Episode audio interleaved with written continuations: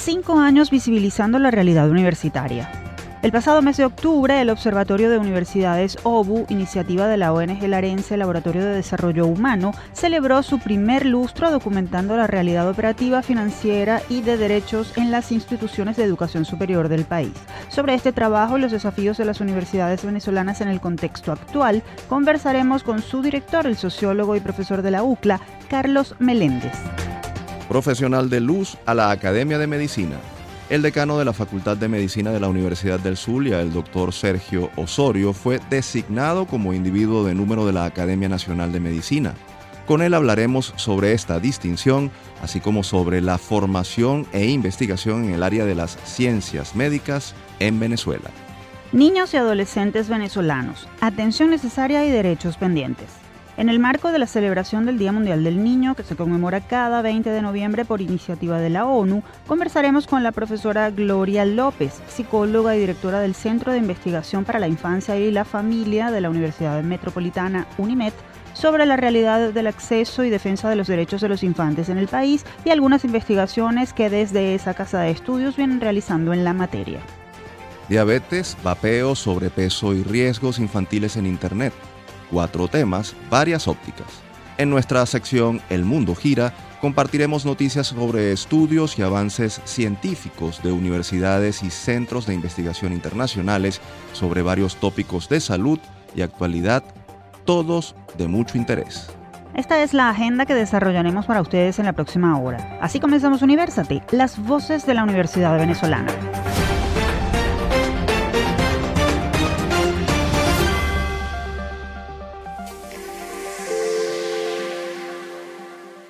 Les saludamos Efraín Castillo y Tamara Sluznis. Y les damos la bienvenida a Universate, espacio producido por la Dirección General de Comunicación, Mercadeo y Promoción de la Universidad Católica Andrés Bello, UCAP y Unión Radio Cultural. Este programa es posible gracias al equipo conformado por Isabela Iturriza, Inmaculada Sebastiano, Carlos Javier Virgües, Juan Juárez, Fernando Camacho y Giancarlos Caraballo. La producción está a cargo de José Ali Linares.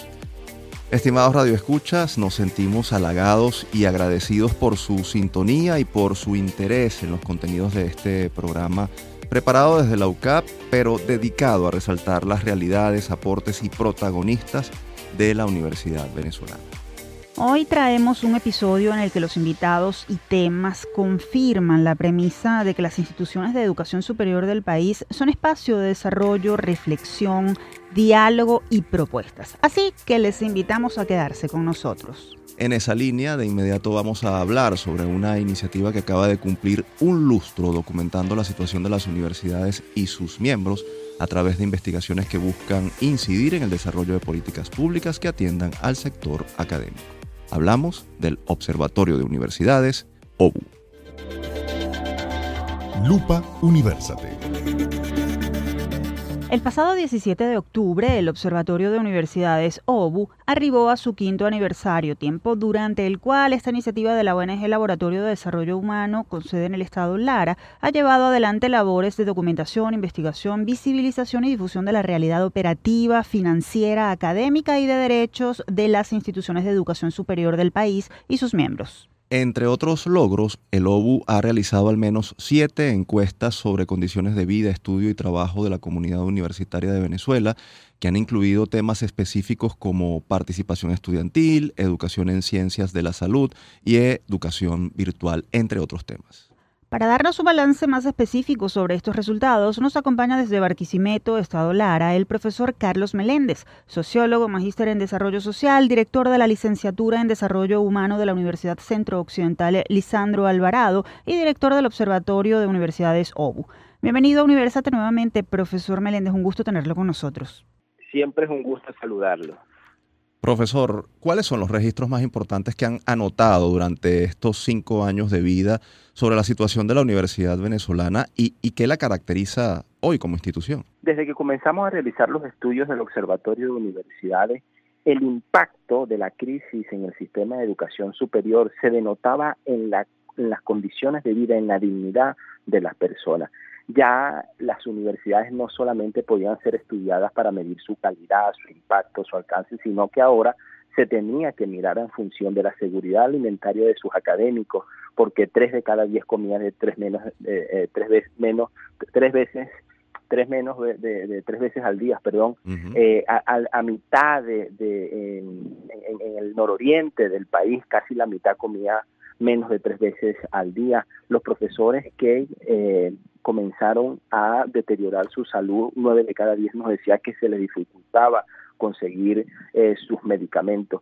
Entonces, la universidad hoy tiene un enorme impacto en la dignidad de la vida de su gente, pero también en otras dimensiones como es su, su, funcionamiento. La mayoría de las denuncias que se publican sobre las universidades son sobre el deterioro de su infraestructura y sobre las condiciones laborales de quienes forman parte de ellas. Profesor, uno de los principales desafíos de la universidad como institución tiene que ver con la disponibilidad de recursos para funcionar, lo que a veces las empuja a intentar la autogestión. Pero ¿qué tan viable es esta posibilidad si, si se tiene en cuenta que se trata de estructuras muchas veces grandes y siempre complejas? ¿Es posible lograr este autofinanciamiento? ¿De qué depende en todo caso?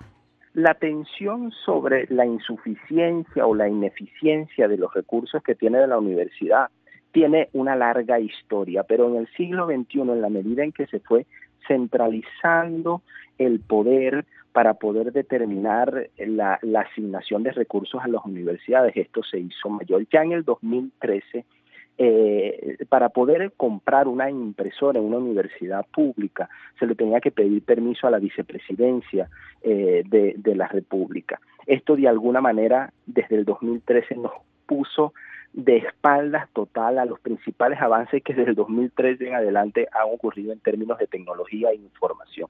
Lo que hoy está pasando que es, digamos que eh, la decisión de la comunidad de poder solventar sus problemas sin depender del Estado es una acción loable que de alguna manera mantiene sobreviviendo a la universidad, pero definitivamente no puede ser sostenible en el tiempo. Profesor, eh, Está terminando el año, imaginamos que ustedes ya han visualizado los escenarios que tendrán que enfrentar las instituciones de educación superior en 2024. ¿Qué nos puede adelantar? ¿Cuáles eh, serán los principales retos a superar? Sabemos que ustedes han mencionado la insuficiencia presupuestaria que supera el 90% en el caso de las universidades públicas. Sigue siendo fundamentalmente tres los escenarios o alrededor de tres áreas los escenarios que veremos para el 2024. La disputa por la autonomía, el día de ayer fue suspendida por el Tribunal Supremo de Justicia las elecciones en la Universidad de Carabobo. Eso será una tensión que se alargará no solamente con las universidades autónomas, sino con las experimentales que querrán hacer sus, sus elecciones dentro de sus eh, universidades. La autonomía a nivel administrativo, la disputa por el presupuesto para poder funcionar, pero a su vez también la disputa por evitar que eh, existan mecanismos alternativos para poder solucionar los problemas de la universidad.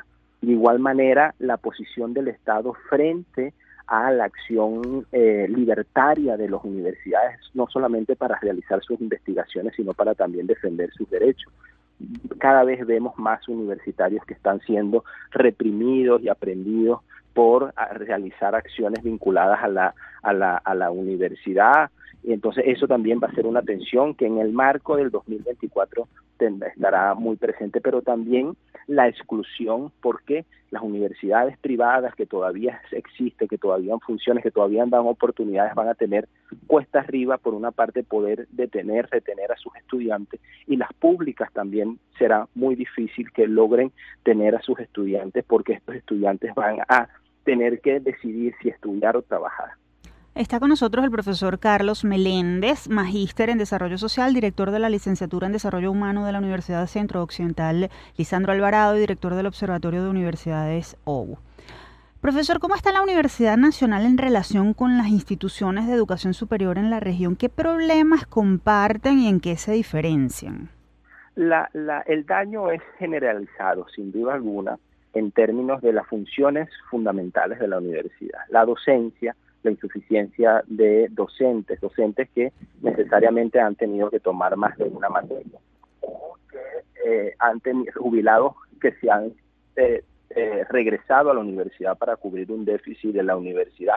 El tema académico investigativo, las posibilidades de hacer extensión, pero hay diferencias, hay diferencias que tienen que ver sobre todo con los, las condiciones externas que determinan la universidad. Por ejemplo, los servicios públicos en el centro de la, en la, en la región capital digamos, tienen, pueden funcionar un poco mejor que lo que puede estar sucediendo en el sur eh, eh, del país o en el occidente eh, del país. Entonces, los servicios que hacen posible la vida académica son peores, por ejemplo, en Amazonas, que lo que puede ser peor incluso en Barquisimeto o en Caracas o en las principales ciudades de Venezuela. Esa es una de las grandes desigualdades. Lo otro también es que en las regiones más hacia el centro vemos que es más fácil para un académico buscar una alternativa de trabajo que no sea la universidad que lo que vemos en otras regiones del país.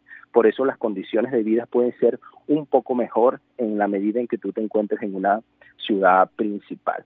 Entonces, todo varía en función de las condiciones de servicio y las posibilidades de emplearse externas a la universidad, porque definitivamente la universidad no le genera condiciones a lo interno, tiene que ver con las condiciones de infraestructura que ya existían antes de la crisis. Una cosa es lo que sucede, repito, en el estado Amazonas, que le posibilita a la población indígena de Venezuela estudiar, ¿no? Eh, quienes lo hacen a través de la UPEL, en los centros de atención que tiene la UPEL en los diferentes municipios del estado Amazonas, lo hacen en una escuela rural. Bueno, en la Universidad Central de Venezuela, en la Universidad Centro Occidental Lisandro Alvarado, en la Universidad del Sur ya todavía hay espacios que son universidad, que parecen más universidad que lo que está pasando en las regiones más alejadas de Venezuela. Profesor, no queremos finalizar esta entrevista sin nombrar o identificar los logros que ha habido en las universidades durante los últimos cinco años, aspectos que indiscutiblemente deben ser particularmente exhibidos, dadas las condiciones en las que esos logros se han producido. ¿Cuáles son, a su juicio, los más destacados? Y, además le quisiéramos pedir que, nos mencione las, las políticas más urgentes para, para que esos logros sigan mm, eh, ocurriendo y por supuesto mejore la situación de la universidad venezolana. Cada vez que egresa un estudiante de una universidad pública nacional, de esas universidades que han dado todo por mantener eh, la, la universidad, es un gran logro para la educación superior en Venezuela, pero incluso mantenerse compitiendo en algunos rankings sobre la calidad, a pesar de la crisis, a pesar de la emergencia humanitaria compleja, es un gran logro para la universidad individualidades que logran meterse en áreas competitivas dentro de la ciencia global. Es un gran logro para la universidad, pero sobre todo que se haya mantenido el espíritu crítico reivindicativo a nivel gremial, pero también a nivel eh, estudiantil también es un logro para la universidad en las condiciones que vivimos lo que hacen, por ejemplo, las universidades privadas para poder innovar dentro de sus espacios, para poder mantenerse abiertas a pesar de la disminución de la matrícula, es un gran logro para la universidad eh, eh, venezolana. Por, por eso es que los desafíos van a estar allí, en poder educar en emergencia, poder mantener la docencia abierta, porque definitivamente a pesar de los pesares, el país siempre va a necesitar profesionales en estas condiciones y en las condiciones que roguemos sean mejores en, el futuro. Profesor Meléndez, le agradecemos su atención a nuestra invitación y le extendemos nuestro reconocimiento por el trabajo que usted y su equipo realizan en pro de las universidades nacionales. Felicidades por este quinto aniversario. Sean muchos más. El reconocimiento es recíproco, que también le agradecemos a los medios de comunicación y periodistas que se interesan por la educación superior y a ese maravilloso que ustedes dirigen, que es un espacio siempre de discusión y de reflexión para lo universitario. Muchas gracias, profesor Meléndez. En línea teníamos al profesor Carlos Meléndez, director del Observatorio de Universidades OBU. Si desean conocer más información sobre los reportes y el trabajo de este observatorio, pueden seguir la cuenta arroba obuniversidades o ingresar al portal laboratoriodesarrollohumano.com. Seguimos con esta emisión de Universate, las voces de la Universidad Venezolana. Pueden encontrarnos como arroba Universate Radio en las redes sociales X, Facebook e Instagram. También pueden seguir esta transmisión en vivo en mundour.com, buscar la pestaña Radio en vivo y hacer clic en Unión Radio 90.3. En esta parte de nuestro programa recibiremos al universitario de la semana, un docente e investigador que ha dedicado su vida a la formación de nuevos profesionales de la salud en Venezuela y que acaba de ser designado individuo de número de la Academia Nacional de Medicina. El universitario de la semana. Recientemente se conoció que el decano de la Facultad de Medicina de la Universidad del Zulia, Luz, el doctor Sergio Osorio Morales, fue incorporado como individuo de número a la Academia Nacional de Medicina, prestigiosa institución en la que el profesional ocupará el sillón número 34. Osorio obtuvo este reconocimiento gracias a sus aportes en la formación de profesionales de la salud, la investigación en el área y la promoción universitaria de la ciencia médica como rama del conocimiento vital para el desarrollo del país. Con este protagonista, nuestro universitario de la semana, vamos a conversar de inmediato desde el occidente del país. Recibimos así al profesor Sergio Osorio Morales, médico cirujano especialista en cirugía en general, doctor en ciencias médicas y doctor en educación. Además, como dijimos, ejerce como decano de la Facultad de Medicina de la Universidad del Zulia Luz. Un gusto tenerlo con nosotros, profesor. Felicidades por este nombramiento. Encantado de saludarle, sí, muy contento con ese nombramiento. Sí. sí, muy contento y feliz. Precisamente, eh, doctor, no podemos comenzar la entrevista así, sin preguntarle qué significa para usted este, esta designación y qué, qué nuevas exigencias le plantea en su vida como profesional de la medicina y formador de médicos en el país. Bueno, mira, este, yo antes era miembro, o soy miembro de la Academia Nacional de Medicina desde el año 2009 como miembro correspondiente nacional. Una apertura ahora que permite a los miembros de la Academia Nacional de Medicina que tengan este rango y que sean doctores, eh, sin estar viviendo en Caracas, después de ciertas condiciones como enviar el currículum y participar en uno de los sillones que estuviese vacío, que tuviese, eh, que cuya persona que estaba allí eh, hubiese lamentablemente fallecido, concursar en una, mediante una votación y luego de cumplir requisitos a ese sillón. Gracias a Dios pude yo lograr uno de los sillones que estaban allí, este, que están dispuestos y bueno, ahora eso me da a mí un fuerte reto porque es o soy el primer zuliano fuera de Caracas, que además soy maravino, también que no vive en Caracas, que entra bajo esta categoría como individuo de número, en mi caso, en el sillón 34 en la Academia Nacional de Medicina, que es el máximo rango. Así que pues, me siento muy feliz. ¿Y cuál es el compromiso? El compromiso es abrir o buscar los objetivos de la Academia Nacional de Medicina que se modernice y que además de esto permita que otras personas que sin estar en Caracas y que tengan todos los requisitos puedan también entrar a la Academia Nacional de Medicina en un puesto que esté disponible. Doctor, ¿cómo está la medicina en Venezuela? ¿Qué diagnóstico puede ofrecernos teniendo en cuenta la fuga de talentos que ha habido en ese sector en los últimos años? ¿Tiene datos sobre el déficit de profesionales y las necesidades más importantes de nuestra población? Bueno, fíjate, en mi caso como decano de la Facultad de Medicina, eh, eh, se observa una, una fuerte cantidad de personas que se han ido de, Venezuela, que han, se han, este, han ido a, otros países. Pero sin embargo, en este momento esa deserción ha disminuido grandemente. En la Facultad de Medicina, sobre todo en la Escuela de Enfermería, había la mayor deserción, aproximadamente un 30%, ya no es tanta. Igual en la Escuela de Medicina. Pero lo que más nos llama la atención es la deserción de los profesores, porque los profesores están buscando un mejor nivel de vida, son muy mal pagados, muy mal atendidos desde ese punto de vista, y ellos creen considerar y consideran que en otro país tengan un mejor nivel de vida. Entonces hemos notado una cantidad importante de jubilaciones que con todo y que eran jubilables anteriormente, no se jubilaban por el sentido de pertenencia, pero por supuesto ahora el nivel de vida es más exigente y ellos buscan otro nivel de vida. Pero además de esto hemos notado una alta incidencia en lo que son las personas que renuncian a su cargo de profesores. Gracias a Dios hemos intentado renovar la plantilla profesoral, pero sin embargo hay un déficit importante de estos profesores que son los docentes y que son vitales en la educación que se realiza en una casa de estudio tan importante como es la Facultad de Medicina y en mi caso también en la Universidad del Zulia. Doctor, eh, los principales retos que tienen los médicos venezolanos para atender la salud de la población en este momento, ¿qué nuevas exigencias se les presentan en el contexto actual. ¿Cuál diría usted que es el principal problema que deben abordar eh, desde la ciencia médica? Bueno, fíjate, desde el punto de vista público, hay, hay, hay grandes retos, que esos retos más que todo se deben al gobierno, porque son entes gubernamentales. Los hospitales o pertenecen al gobierno nacional o pertenecen o son administrados por, los, por los, gobiernos regionales. Y están muy mal, muy mal desatendidos. Para nadie es un secreto que la salud en los hospitales, que son lo que dan la salud pública y que es un derecho del, venezolano, de todas las personas que viven acá, están en muy mal estado. Y eso es un reto que tiene sobre todo el gobierno nacional y el, los, los gobiernos regionales en actualizar a estos hospitales, darle recursos para que estos hospitales puedan atender de una manera digna a, las poblaciones y además de esto, pues por supuesto, a las comunidades que son las que más sufren y además tenemos que decirles a ustedes que la salud es realmente cara, realmente cara porque y es vital para la persona, una persona sin salud no tiene ningún tipo de avance.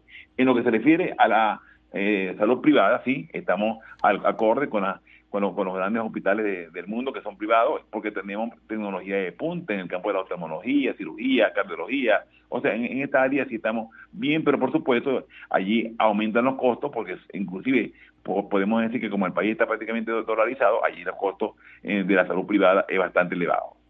Estamos conversando con el doctor Sergio Osorio Morales, decano de la Facultad de Medicina de Luz y nuevo individuo de número de la Academia Nacional de Medicina. Doctor, la Academia Nacional de Medicina tiene, entre otras, la función de ofrecer consultorías, proponer medidas para hacer frente a los problemas sanitarios que atraviesa el país. ¿Cuáles son, a su juicio, esas medidas más urgentes que deben tomar los hacedores de políticas públicas en materia de salud en nuestro país?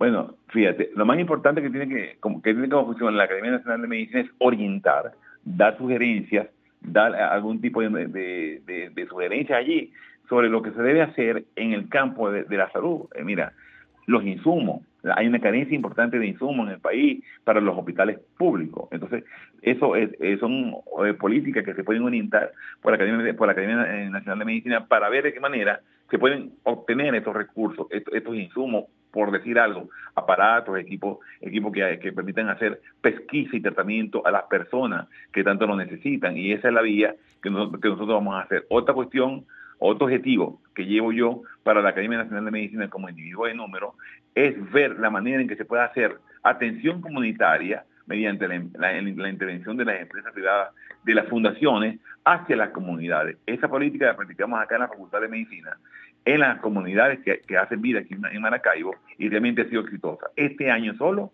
hemos hecho siete jornadas comunitarias donde hemos atendido a más de siete mil personas en las comunidades sobre pesquisa y tratamiento de, diversos, de diversas patologías que ellos tienen.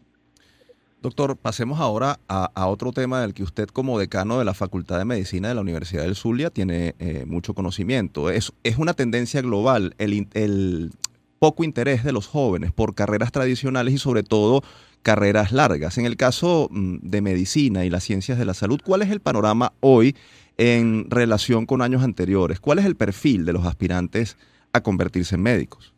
Bueno, fíjate, eh, debo decirte que mi facultad de medicina, en las cuatro carreras que son, que, tenemos, que es medicina, nutrición y dietética, enfermería y bioanálisis, son la carrera más buscada, más apetitosa para, para, para las personas, tanto de nivel alto como de nivel bajo.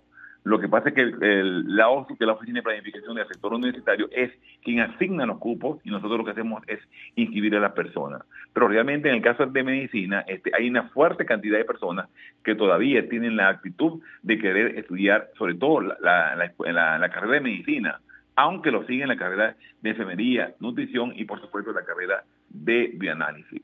Realmente existe una, una, fuerte eh, o una importante cantidad de personas que, como primer lugar, quieren esta carrera de salud. ¿Cuál es el futuro de la medicina y de la investigación científica en nuestro país? Brevemente, ¿hay razones para ser optimistas? Bueno, mire, yo sí. Yo, yo, yo, lo, yo lo siento de esa manera. Eh, te voy a decir una cosa, que es lo más importante. Nuestros egresados siguen siendo personas número uno o quizás dentro de los primeros en lo que se refiere a, nivel de Latinoamérica. Son personas que lo han demostrado en el campo regional, nacional e internacional, cualquier estado de salud. Y eso me hace sentir contento y orgulloso y además muy optimista en que la medicina tenga un futuro bien importante en, el, dentro de poco tiempo. Y en cuanto pues em, a, las deserciones, que es importante atender este punto porque hay que evitar eso. o sea, lo importante es que las personas que al graduarse este, se queden aquí, aquí en Venezuela y aquí en Maracaibo, que es mi caso, ¿no?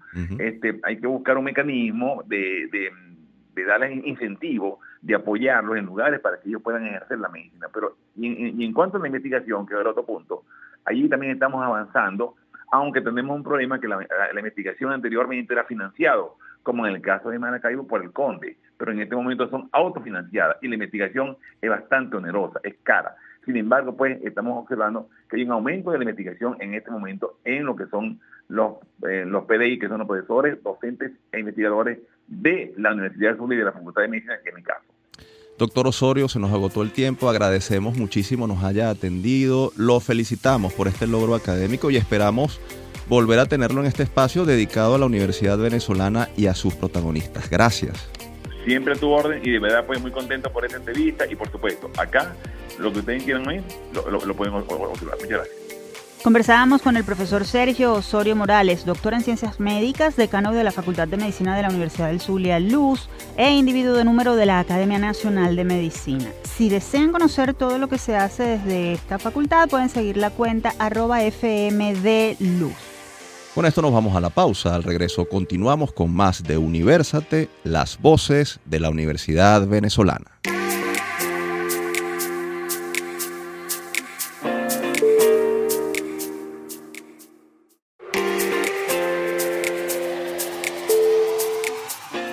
Estamos de vuelta con Universate. Para oír nuestras emisiones anteriores pueden acceder a las plataformas iBox, YouTube, iTunes, Google Podcast y Spotify. Allí nos ubican como Producción Universate. En los próximos minutos vamos a adentrarnos en la realidad de los niños y adolescentes y el trabajo que se está haciendo desde la Academia Venezolana para investigar y atender su situación. Esto a propósito de la celebración del Día Mundial del Niño. Foro Universate. Según lo establecido por Naciones Unidas, cada 20 de noviembre se conmemora el Día Mundial del Niño, fecha que recuerda la adopción de la Declaración Universal de los Derechos del Niño, firmada en 1959, y que busca recordar la necesidad de promover y defender el acceso de los infantes a garantías fundamentales relativas a la vida, la salud, la educación, el juego, la vida familiar y la protección frente a la violencia y la discriminación.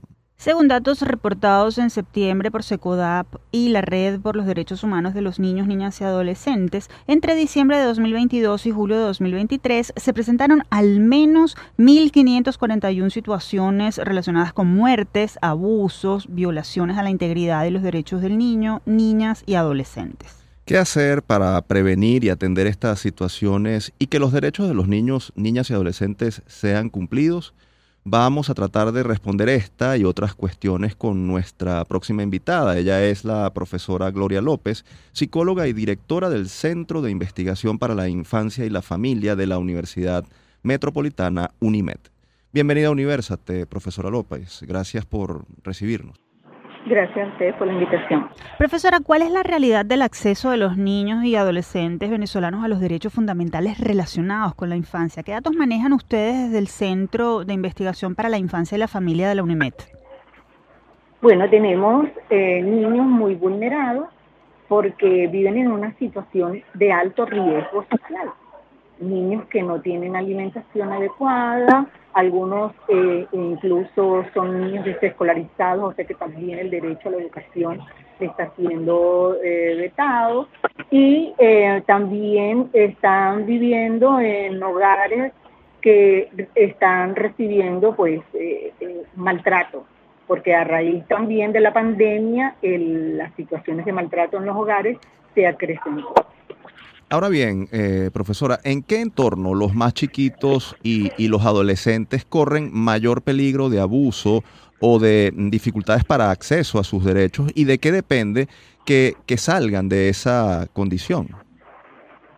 Eso depende de todas las personas que rodeamos, todos los adultos que rodeamos a los niños. Eso comienza por el Estado, quien debe garantizar todos los derechos a los niños, niñas y adolescentes.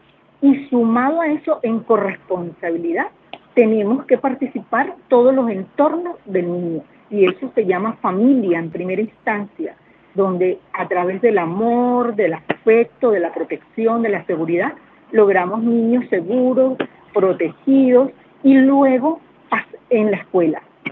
La escuela y la comunidad que rodea al niño, todos esos entes tienen que unirse para protegerlo. Profesora, a pesar de las campañas en favor de los derechos de niños, niñas y adolescentes, pareciera que esa población sigue siendo muy vulnerada. Los datos así lo muestran. ¿Qué pasa allí? ¿Quiénes son los responsables de que esta situación no termine de, de superarse? Porque tenemos que trabajar a nivel preventivo y ofrecerle a los primeros eh, eh, personas que se encuentran alrededor del niño, que son su familia, herramientas, herramientas de trabajo para salir adelante, porque eh, los padres también han pasado por procesos muy difíciles de crianza, por situaciones difíciles, y hace que ellos repliquen todas estas formas de actuar con los niños de maltrato y nosotros debemos ir modificando toda esta estructura hacia el buen trato, hacia la construcción de no violencia en todos los niveles. Estamos conversando con Gloria López, ella es psicóloga y directora del Centro de Investigación para la Infancia y la Familia de la Universidad Metropolitana UNIMED, precisamente profesora sobre el abuso y el maltrato hacia, hacia los niños. Esto mm, puede mejorar con la educación y usted eh, lo mencionaba, sobre todo la educación a los padres, pero también a maestros y a familia.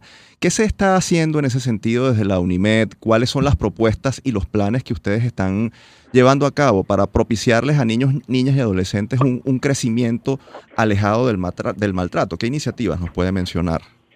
Sí, tenemos en este momento trabajos con agencias que nos están apoyando en diferentes áreas, porque no es solamente trabajar la parte del buen trato, sino que tenemos niños tan desvalidos en la parte de alimentación y a raíz de la pandemia empeoró la cantidad de niños desnutridos y desescolarizados.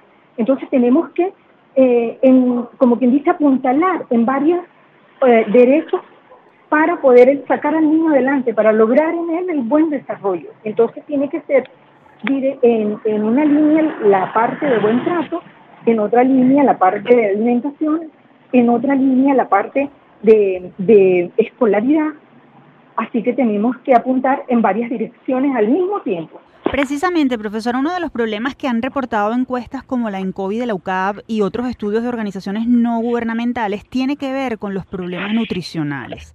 Usted como experta, eh, ¿qué, ¿cuáles considera que son las secuelas más importantes que dejarán en las nuevas generaciones estos problemas de malnutrición y desnutrición? ¿Cuál será el impacto en el aprendizaje y el desarrollo de estos individuos?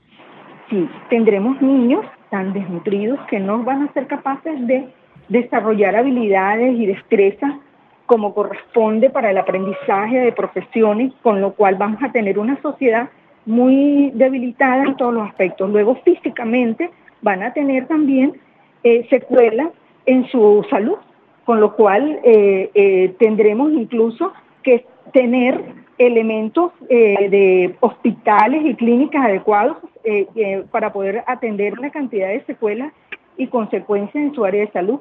Pero sabemos muy bien la situación país. En la situación país tenemos también un problema muy serio en, la, en el área de salud. Entonces, si no atendemos salud, educación y alimentación, no vamos a poder sacar adelante nuestra sociedad. Profesora, volviendo al ámbito de acción del, del, centro que usted dirige, usted nos hablaba de que están en, trabajando con aliados. ¿Puede de alguna manera mm, precisarnos trabajos que estén realizando o que hayan realizado desde el centro para, bueno, para atender este tema de, de, los derechos de los niños, su acceso a las garantías fundamentales y su desarrollo? En este momento estamos realizando un proyecto que hemos venido desarrollando en la Fundación Viva la Infancia en Mariche. Esta alianza con la Fundación logramos un proyecto que nos está apoyando de, financieramente. Print and Law Collection, Print Law Collection es de Texas y nos está dando un apoyo para sacar adelante toda la parte de nutrición, lograr que los niños que ingresaron desescolarizados podamos ingresarlos al sistema formal y, lo, y permitir entonces eh, también trabajo con los padres, que es lo básico. Nuestra línea de investigación fuerte es el fortalecimiento familiar y tenemos que trabajar con los padres. Hoy en día tenemos esta tarde un, proyecto buenísimo con patrones de crianza, con un, centro que se llama Bello Despertar, que comenzamos a trabajar este trimestre, y es de Petare. O sea, vamos a empezar a, como pulpos, entregar herramientas, herramientas a los docentes, herramientas a los padres para poder darle al niño el ambiente, el contexto que realmente necesita, pero con campañas también de protección, de no violencia desde la propia comunidad, que aprenda a respetar a los niños como debe ser, como corresponde, como se lo merecen. Precisamente, profesora, eh, eh, sobre este tema de los patrones de crianza, ¿qué, ¿qué, es lo más importante que hay que hacer? Porque se viene hablando mucho de, del tema de vencer estereotipos que se han impuesto sobre los roles de los niños, las niñas, y eso termina incidiendo en el acceso de, de, los pequeños a sus derechos. ¿Qué se, qué se debe hacer en el ámbito de, los patrones de crianza que usted mencionaba como una de las áreas de trabajo en la que vienen desarrollando planes? Con los patrones de crianza tenemos que manejarlo desde los propios adultos que están alrededor del niño, porque nosotros traemos desde nuestra crianza, ¿verdad? Un pasado que nos hace actuar de una manera, eh, bueno, pensando que nuestros padres hicieron lo mejor que pudieron hacer, pero sabemos que hay muchísimas cosas que deben cambiarse y que ahí estuvo implícita muchísimo crianza de violencia. Y es eso lo que tenemos que modificar, pero tenemos que empezar por razonarlo, no, no vamos a, crucificar a nuestros padres, pero sí vamos a, mirar aquello que podemos cambiar, cambiémoslo. Hagamos el espacio de nuestros niños un espacio de buen trato, un espacio donde ellos se sientan respetados, donde ellos puedan participar, donde ellos puedan actuar con lo que nosotros queremos eh, enseñarles, que es el liderazgo democrático. Entonces, no podemos actuar si a ellos no le permitimos participar, y entonces es cambiar nuestra estructura interna, pero tenemos que trabajar con todos los adultos y eso implica las familias, los mismos docentes que están alrededor de los niños. ¿Cuál debería ser la acción prioritaria de atención a la población infantil para garantizarle acceso a sus derechos? ¿Por dónde empezar? Tenemos que empezar por lo que es el sentido, lo que corresponde a los derechos de supervivencia. Alimentación, educación y toda la parte de afecto, de, de buen trato. Profesora, se nos agotó el tiempo, le agradecemos muchísimo nos haya acompañado. No sé si tiene algún mensaje final que, ofrecer en nombre del, centro que dirige y, sobre todo pensando en esos niños que celebran su día y, no necesariamente tienen razones para celebrar, ¿no? Sí, bueno, es simplemente que es un trabajo de corresponsabilidad. Sintámonos todos en esa tarea de prevención y que además de reflexionar sobre cómo hacerlo mejor cada día, es permitir que también los niños logren ser los mejores cada día. Escuchábamos a la profesora Gloria López, psicóloga y directora del Centro de Investigación para la Infancia y la Familia de la Universidad Metropolitana. Si desean conocer más sobre el trabajo que realiza este centro, pueden seguir la cuenta arroba sendifunimet. Compartimos con ustedes una nueva píldora de autocuidado, micros narrados por expertos de la Unidad de Psicología Padre Luisa Sagra de la Universidad Católica Andrés Bello, que contienen recomendaciones para tu bienestar. Adolescencia es una etapa impregnada de retos que suelen superar la capacidad de afrontamiento de los jóvenes. Muchas veces los adultos les adjudican obligaciones para las cuales no están preparados y suelen considerar las actividades de esparcimiento como un premio que se deben ganar. Esto, junto con las exigencias académicas y el proceso de adaptación propio de la edad, los someten a elevados niveles de estrés, los cuales, dado su grado de madurez, aún no son capaces de enfrentar. Cambios de conducta, irritabilidad, bajo rendimiento académico, y pérdida del interés por actividades que antes disfrutaba son algunas señales de que el joven está enfrentando un estrés intenso. Ahora bien, ¿cómo se puede ayudar al adolescente a desarrollar el autocuidado emocional? En primer lugar, es importante crear en el hogar el tiempo y el espacio para conversar con los hijos, motivarlos a hablar de sus preocupaciones, escuchándolos y ofreciendo apoyo. Todos los días deben tener tiempo disponible para descansar y recrearse como compartir con amigos, participar en actividades deportivas o culturales. También es fundamental que comparta actividades entretenidas con la familia. De este modo el joven debe sentir que su hogar es un lugar seguro donde puede desahogarse, recibir apoyo y relajarse, contribuyendo así con su ajuste al estrés de la vida diaria. Llegamos al final de esta píldora de autocuidado. Si deseas comunicarte con nosotros, puedes escribirnos a través del correo upla.clinica.gmail.com. Los esperamos en una próxima píldora.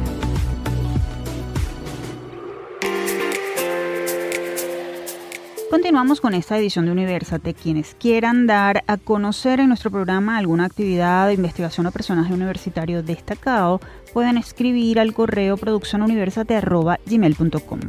En los próximos minutos haremos un breve recorrido por lo que es noticia en el mundo universitario internacional, específicamente en el área de la salud y el bienestar. Escuchemos. El mundo gira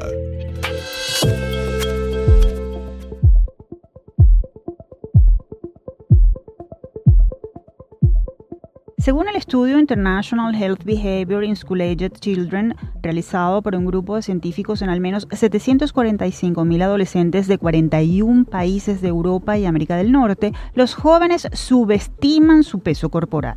Esta data se traduce en un número creciente de adolescentes que no se perciben a sí mismos como por encima de su peso, un fenómeno que preocupa a los especialistas ya que podría conducir a elecciones de estilo de vida poco saludables. Los investigadores reconocieron que varios factores, incluida la imagen corporal, la dieta, los cambios en los patrones de alimentación y la migración, también pueden haber jugado un papel importante en las tendencias observadas a lo largo del tiempo. Otros de los datos que se encontraron en esta investigación fueron los siguientes. La subestimación del estado del peso aumentó y la sobreestimación del estado del peso disminuyó con el tiempo entre ambos sexos, con tendencias más fuertes para las niñas. Por su parte, la percepción correcta del peso aumentó con el tiempo entre las niñas, mientras que disminuyó entre los niños.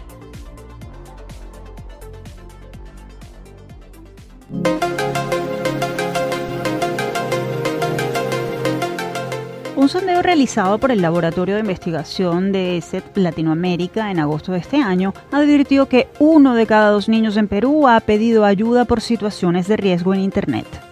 Casi el 60% de los padres encuestados indicó que sus hijos pasan entre dos y más de cuatro horas conectados a Internet y a un 50% se le dificulta delimitar su uso en el hogar, lo que demuestra que la red ya forma parte de la vida cotidiana.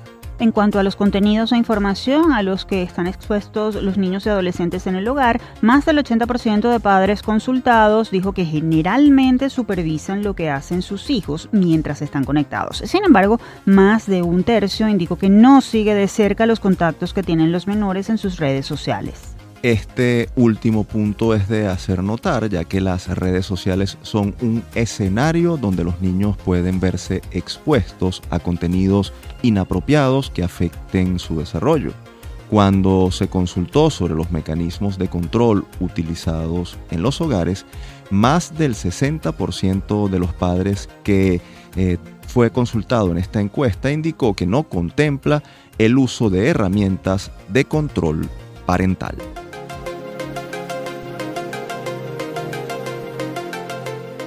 Según expertos, el uso del cigarrillo electrónico ha experimentado un aumento significativo en los últimos años entre los jóvenes, lo que ha generado preocupaciones de la comunidad científica. En este contexto, un estudio realizado por la Escuela de Salud Pública de la Universidad de Texas reveló que el empleo de cigarrillos electrónicos o vapers incrementa el riesgo de desarrollar asma en adolescentes que nunca han fumado cigarrillos tradicionales. Además de la asociación entre el vapeo y el asma, los investigadores también identificaron que aquellos que consumían cigarrillos convencionales, alcohol y otras sustancias tenían una mayor probabilidad de utilizar cigarrillos electrónicos. Por otro lado, aquellos que experimentaban síntomas depresivos también mostraron una mayor propensión a recurrir al vapeo como una estrategia para enfrentar sus problemas de salud mental. El doctor Taeyun Ro autor principal del estudio, enfatizó la importancia de aumentar la conciencia sobre los efectos perjudiciales en el uso del cigarrillo electrónico entre los adolescentes.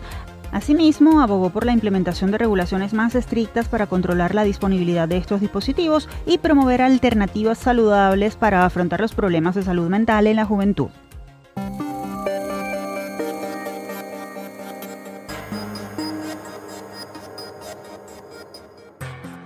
A propósito del Día Mundial de la Diabetes, que se celebra cada 14 de noviembre, les contamos que científicos de la Universidad de Otago, en Nueva Zelanda, revelaron que el extracto de pétalos de flor de Dalia estabiliza los niveles de azúcar en sangre de pacientes con diabetes tipo 2. Los expertos resaltaron que esta sustancia actúa inhibiendo la inflamación cerebral y mejorando así la capacidad del cuerpo para procesar el azúcar en la sangre se ha demostrado que la buteína que se encuentra en la planta tóxica Toxicodendron verniciflum regula la homeostasis de la glucosa, afirmaron los expertos en el documento publicado en la revista de la Universidad de Oxford. El líder de esta investigación, el neuroendocrinólogo y profesor asociado del Centro de Neuroendocrinología, Alexander Tubbs, explicó que se demostró que la planta Dalia podría ser una fuente cultivable de esta molécula y que contiene dos moléculas vegetales adicionales que mejoran el efecto de la original. Esto bloqueó específicamente la inflamación cerebral y mejoró la regulación del azúcar en sangre en ensayos preclínicos. El mundo gira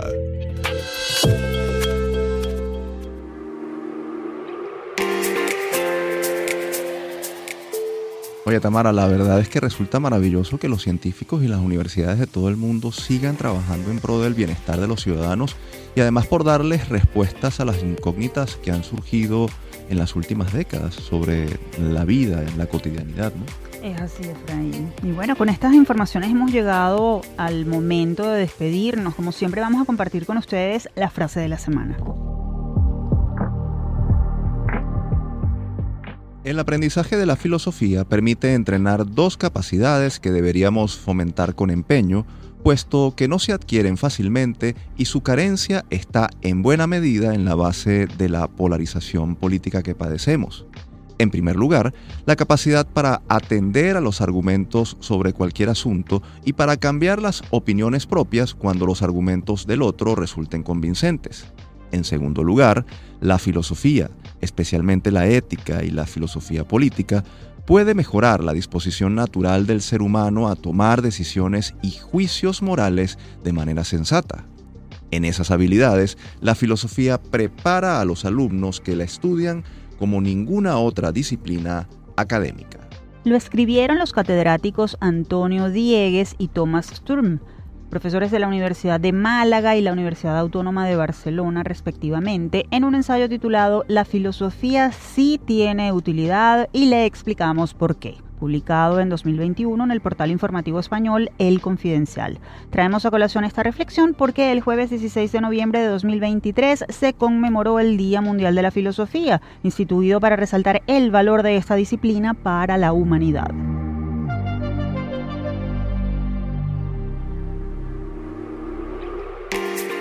Así damos por finalizada nuestra edición de hoy. Universate fue una producción de la Dirección General de Comunicación, Mercadeo y Promoción de la Universidad Católica Andrés Bello, UCAP y Unión Radio Cultural. El programa fue posible gracias al equipo conformado por Isabela Iturriza, Inmaculada Sebastiano, Carlos Javier Virgües, Juan Juárez, Fernando Camacho y Giancarlos Caraballo. En la producción estuvo José Ali Linares y en la conducción, quien les habla, Efraín Castillo y Tamara Sluznis. Hasta la próxima.